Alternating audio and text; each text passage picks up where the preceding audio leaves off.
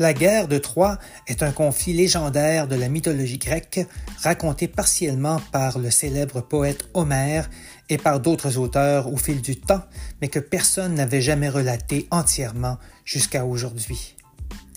Je m'appelle François Bellavance et j'ai publié aux éditions Douro toute la guerre de Troie en trois tomes suivis de l'Odyssée d'Ulysse, je me suis basé sur les textes d'auteurs célèbres dont Homère, Virgile et Quintus de Smyrne, dont j'ai actualisé la langue pour le lectorat d'aujourd'hui. La série d'épisodes formant la légende demeure intacte, contrairement aux versions cinématographiques ou télévisuelles existantes.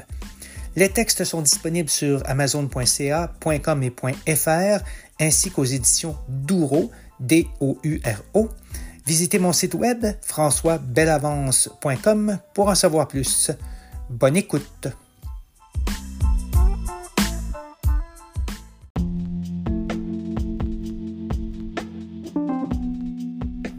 Bienvenue au 30e épisode de la guerre de Troie et de l'Odyssée actualisée. Cet épisode couvre les chants 1 et 2 de l'Odyssée actualisée, le quatrième et dernier tome de la série publié aux éditions Douro est disponible sur leur site ainsi que sur Amazon en version papier et Kindle. Avant de commencer, voici quelques notes concernant les notions contenues dans le texte. Pénélope est la femme d'Ulysse, reine d'Ithaque. Hyperion est le titan du soleil ou de la lumière céleste. Ses enfants sont Hélios, le soleil, Sélénée, la lune, et Éos, l'aurore. Un cratère est un vase à deux anses, tandis qu'un talent est un type de monnaie. Sur ce, bonne écoute.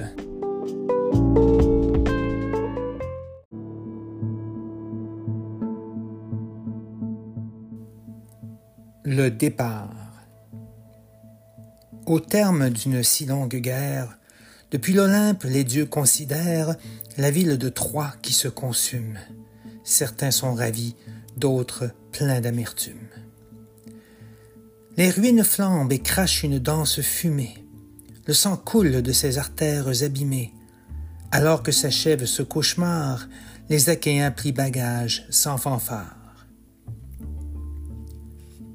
Ils embarquent selon leur provenance sur les navires de leur roi victorieux. Marqués par cette interminable absence, ils ne demandent qu'à rentrer chez eux. Les douze nefs que commande Ulysse lèvent les voiles et prennent la mer.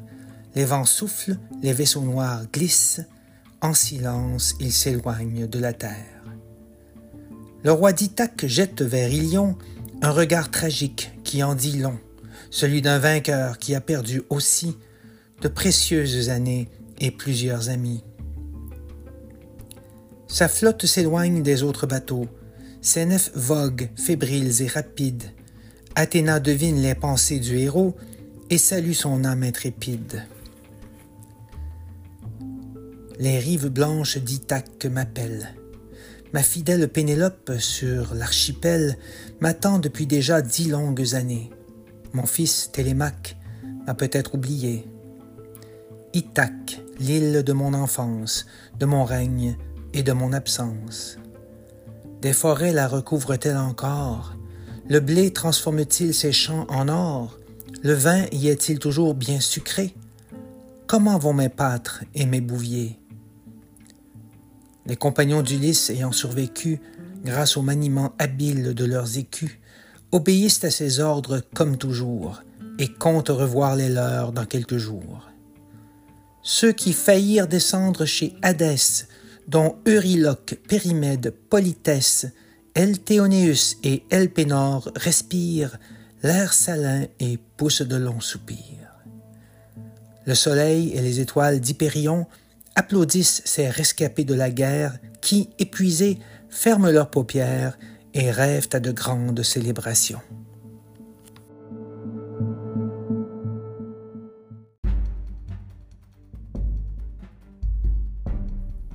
Changement de cap. Leur réveil est brutal sous un ciel gris, et l'on entend gronder l'espace infini. Un vent se lève soudain, et des rideaux de pluie et de foudre attendent les bateaux. Changement de cap, Ulysse veut longer la côte de Troade au lieu de traverser, la mer de Poséidon en plein milieu, car ils redoutent la colère de ce Dieu. Les voiles résistent à la tempête. Lorsque la terre montre sa silhouette, les rafales se calment et l'air s'adoucit. La tactique du héros a réussi. Ils longent ainsi la rive vers le nord, au pays des Kikones, dit Elpénor, en jetant à son chef un regard oblique. Lui scrute au loin deux immenses pics. Une cité se profile sur leur sommet, entourée de grands blocs de roches. Plus bas se trouve une vaste forêt, le bois d'Apollon duquel ils approchent. Bien qu'il souhaite au plus tôt rentrer chez lui, Ulysse contemple la ville ennemie et décide que ses nefs feront un crochet sur ce rivage de sable et de marais. Ils mettent pied à terre, âme féroce. Devant eux apparaît la ville d'Ismaros, vers laquelle ils se dirigent d'un pas sûr, après avoir revêtu leurs armures. Leurs casques brillent sous les rayons solaires, leurs cuirasses forment un serpent de feu. Ils progressent vite, forts et hargneux, jusqu'à leur cible sans se laisser distraire. Ils entrent dans la forêt à mi-chemin et, sur un sentier qui la parcourt, croisent une chaumière faite de sapins. Un homme coupe du bois dans sa cour. Il entend approcher les visiteurs et poursuit sa tâche sans avoir peur. Je suis Ulysse, nous sommes Achéens, dit l'homme à la tête des fantassins. Bienvenue chez moi, je me nomme Maron, grand prêtre du dieu soleil Apollon. C'est la tradition, je vous en prie, entrez. Ulysse fait signe à douze hommes d'approcher.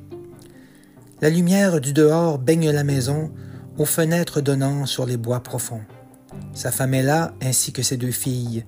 Le roi d'Ithaque s'ennuie de sa famille. Nous servirons bientôt un vin délectable, ajoute le prêtre en les invitant à table. Les femmes versent dans des coupes d'argile une boisson rose au parfum subtil. Ulysse n'a jamais rien bu de tel. Il dit Je posterai quelques sentinelles pour défendre âprement votre maisonnée au cas où on la mettrait en danger. Reconnaissant, Marron sourit et lui offre ces quelques cadeaux qu'il tire d'un grand coffre un cratère en argent, sept talents d'or et du vin de son cru dans douze amphores.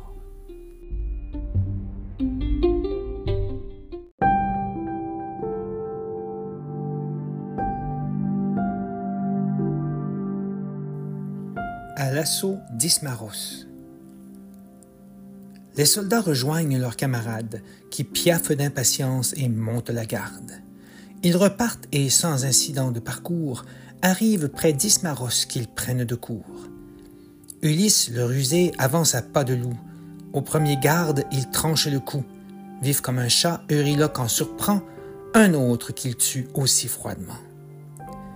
Tous les gardiens tombent, un à la fois aux mains de ces pirates semeurs d'effroi, prêts à tout pour collecter leur butin. Ils approchent, glaives et javelots en main. Ismaros est en vue, cent mètres plus haut. Ulysse lève le bras et lance l'assaut. Les soldats grecs déferlent sur la cité, par surprise, comme un rat de marée. De Sadokos, Périmède perce le tronc. De Thérèse, Ulysse fracasse le front. Politesse parvient à percer la cuisse du guerrier appelé Ébrisélmis. Euryloque massacre Citalkès, Elthéonéus abat Kersobleptès. Terrorisé, la fouille s'éparpille, les Achéens s'emparent des jolies filles. Dans les rues et les côtes ruisselle le sang. Les citoyens n'ont aucune chance contre ces tueurs qui frappent en cadence et qui n'épargnent même pas les enfants.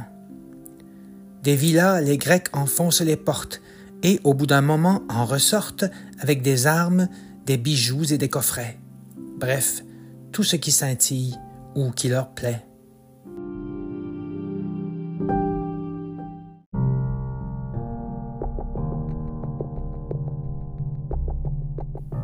Une victoire amère. Les Grecs fêtent sur le sable au crépuscule. Ils se tapent dans les mains, se congratulent, se délectent de gibier et de bon vin, puis offrent une hécatombe aux Olympiens. Ulysse ordonne à ses hommes de partir, car il est ainsi risqué de se découvrir. Contre toute attente, les soldats refusent d'obéir au roi et maître de la ruse. Puis, au beau milieu du repas, on entend une étrange clameur portée par le vent. Ulysse lève la tête et voit au bout de la plage venir vers eux des guerriers pleins de rage. Il rassemble ses hommes trop éméchés.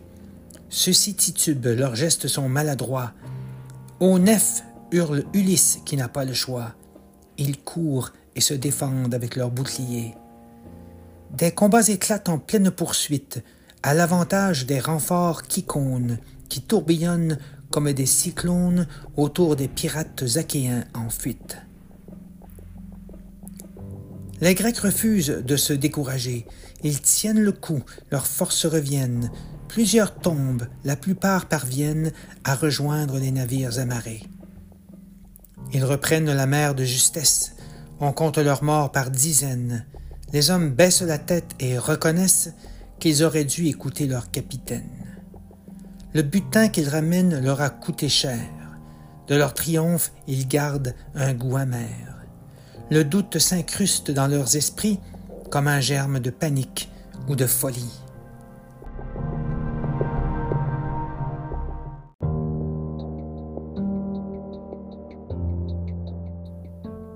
Vers l'inconnu. Soudain, les vents se déchaînent sur les flots noirs. Des hurlements d'enfer ébranlent le soir. Les voiles fendent l'air, la côte disparaît. Même terrorisés, les compagnons pagaient. Les ténèbres enrobent les navires. Les hommes d'Ulysse n'ont jamais vu pire. Morts de fatigue, les rameurs s'écroulent, alors que sous les coques, les eaux roulent.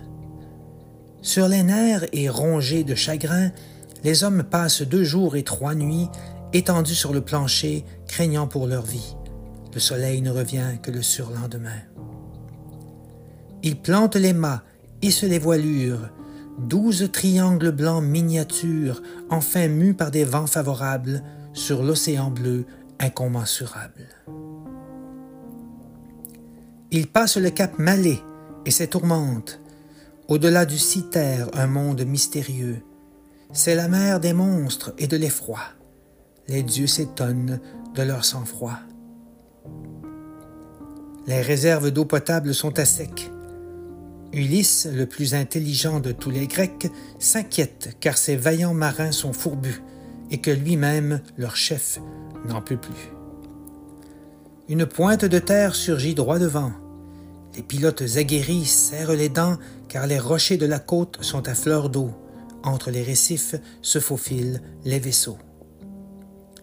Les Grecs accostent sur ces étranges rives. Ils dénichent une source d'eau vive, remplissent gaiement les tonneaux asséchés et se repaissent de galettes de blé. Plus tôt, en approchant de la grève, ils n'avaient pas vu de ville de rêve. Pour ces pirates, aucun trésor à prendre. Ulysse ne veut pas se méprendre. Il donne un sceptre à Athos, son héros, et lui ordonne d'explorer les environs.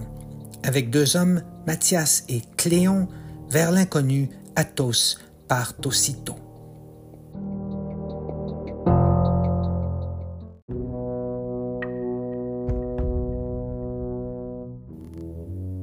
À la recherche des disparus.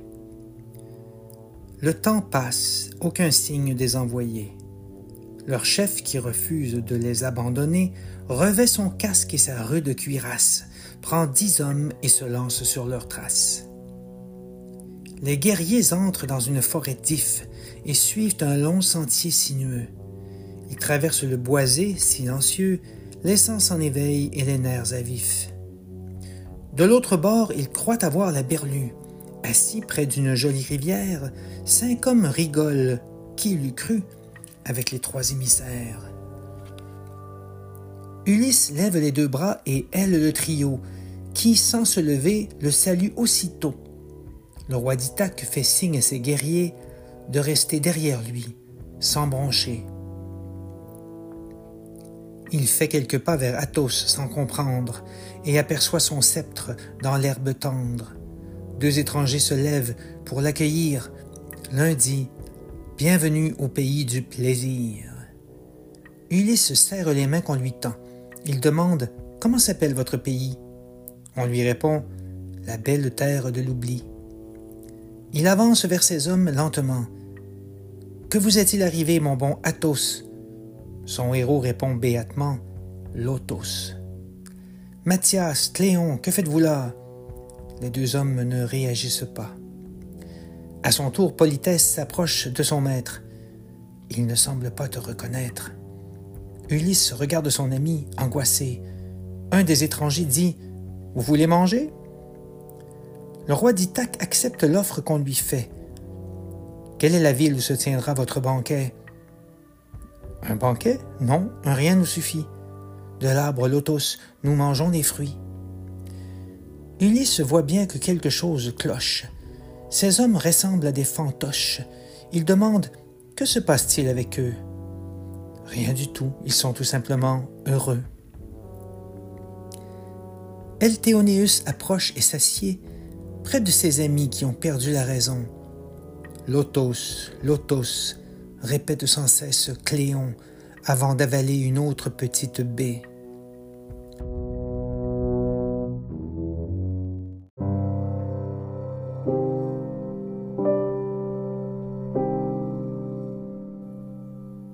Clé de l'énigme. De l'énigme, Ulysse trouve soudain la clé. Il ordonne aux soldats de ne rien avaler et demande à ses hommes rayonnant de joie Les lotos accompagnent-ils tous vos repas? Nous mangeons des maridas et des gavros. Avez-vous un chef? Puis-je lui parler Nous sommes tous égaux dans la communauté. Si vous êtes des pêcheurs, où sont vos bateaux? Nous n'en avons pas besoin pour vivre. Ulysse se lève un sourcil intrigué. Vous pouvez me montrer comment vous pêchez? Son hôte lui fait signe de le suivre. Le roi d'Ithaque, avide de savoir, l'accompagne sur un long chemin sauvage, jusqu'à des eaux peu profondes du rivage. Sous l'eau, des branches forment des couloirs. Ulysse observe et s'émerveille. Il n'a jamais rien vu de pareil. Les couloirs mènent à un enclos énorme, fatal aux bêtes marines fusiformes. Ces gens ignorent tout du pénible labeur de nourrir famille, amis et visiteurs. Aussi simple qu'implacable, ce piège impressionne le maître stratège. C'est Zeus qui leur a sûrement donné l'arbre lotos, ce cadeau providentiel, dit Ulysse à ses hommes une fois de retour, Mettons les voiles avant la fin de ce jour. Les soldats se saisissent de leurs amis qui n'ont pas encore retrouvé l'esprit. Les lotos ont effacé tous leurs souvenirs. Ils pleurent car on les force à partir. La mémoire leur revient peu à peu, alors que l'effet des fruits s'amenuise et que les nefs effilées sous la brise avancent sur l'océan mystérieux.